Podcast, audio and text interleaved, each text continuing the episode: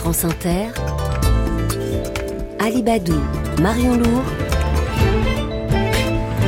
le 6-9. 6h20 et le premier invité du 6-9 avec vous, Marion Lourd. Il est maître de conférences en économie à la Sorbonne Paris-Nord. Et spécialiste de politique industrielle, notamment dans le secteur de l'automobile. Bonjour Samuel Klebaner. Bonjour. Je vous ai invité parce que la ville de Paris organise euh, demain, ce dimanche, une votation citoyenne sur un possible triplement des tarifs de stationnement pour les SUV dans la capitale. Petit point de vocabulaire d'abord pour commencer.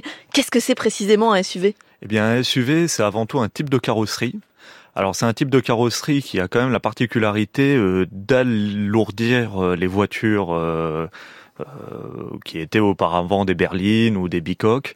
ça a commencé d'abord sur des plutôt des gros véhicules puisqu'on parle plutôt de 4x4 urbains mhm. et aujourd'hui on trouve des SUV sur à peu près tous les segments du petit véhicule comme justement sur la grosse familiale voilà. Mais le SUV c'est vraiment la voiture qui se vend très bien depuis plusieurs années et notamment parce qu'elle est appréciée des consommateurs. Exactement, ça fait euh, en France, c'est à peu près 45% du marché des véhicules neufs.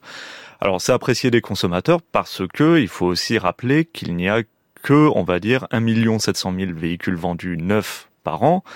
Et ces véhicules-là sont principalement achetés par euh, des classes supérieures qui ont envie peut-être de véhicules plus confortables, plus haut de gamme. voilà, bien sûr. Hmm. Euh, il faut voir que euh, il y a avant tout voilà le marché qui fait que euh, les seuls consommateurs capables d'acheter des véhicules neufs sont plutôt des, des personnes euh, qui ont les moyens d'acheter du haut de gamme. Et en plus de ça, il y a un deuxième facteur qui explique pourquoi les SUV sont aussi présents, c'est que euh, réglementairement, les constructeurs sont obligés de toute façon de vendre des véhicules de plus en plus lourds, de plus en plus puissants.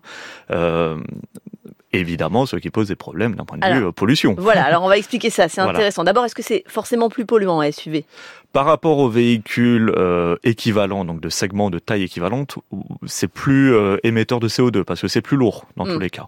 En revanche, généralement, les constructeurs mettent des très bons moteurs dedans, vu que c'est des véhicules plutôt de bonne qualité, donc ils arrivent à gagner comme ça euh, comparativement un peu d'émissions. Voilà, ce qui est intéressant, c'est que les constructeurs se sont mis à produire des SUV et ils aiment en produire parce que c'est plus facile de les faire rentrer dans les normes environnementales. Oui, tout à fait. Les normes de CO2, en fait, sont euh, pondérées selon le poids du véhicule vendu par constructeur. Donc plus c'est lourd, plus c'est lourd, plus c'est facile de respecter plus c'est facile de respecter les normes. Exactement. Donc le gros travail en fait des constructeurs et là les ingénieurs ont travaillé énormément, euh, c'est d'améliorer l'efficacité des moteurs de telle manière à en fait améliorer l'efficacité par kilogramme de, de tôle, de, d'acier transporté. Donc la quantité globale de CO2 produite peut être supérieure, mais au, poids par kilo. Mais au poids par kilo, on améliore le rendement et donc on atteint des objectifs CO2 plus faciles à obtenir. Donc là, on a une sorte d'effet pervers de la règle, en fait. Exactement. Et le SUV, en fait, c'est simplement artificiellement, on augmente un peu le poids du véhicule et l'objectif, c'est de pas trop l'alourdir non plus pour pas dépasser euh, les émissions de CO2, mais justement de pouvoir avoir avec des, des moteurs euh, nouvelle génération, de pouvoir justement rentrer dans les normes de CO2 tout en augmentant artificiellement le poids des véhicules. Donc c'est là que vous dites, Samuel Klebaner, que finalement le, la prédominance du SUV aujourd'hui dans le marché, c'est un choix politique. C'est un choix politique, c'est un choix économique. Parce qu'il faut quand même rappeler que euh, la modération salariale fait que les seules personnes qui peuvent acheter des véhicules sont plutôt des personnes riches qui veulent des véhicules évidemment confortables. On va pas vendre une Twingo euh, et surtout le marché de l'occasion étant tellement développé qu'un ménage plutôt modeste va plutôt acheter justement le SUV d'occasion parce qu'il est de toute façon plus confortable et il sera vendu au même prix qu'un véhicule Twingo euh, Clio neuve. Mais, mais comme vous l'expliquiez, leur pollution globale, même si au kilo ils polluent moins, leur pollution globale est plutôt supérieure à celle des, autres véhicules.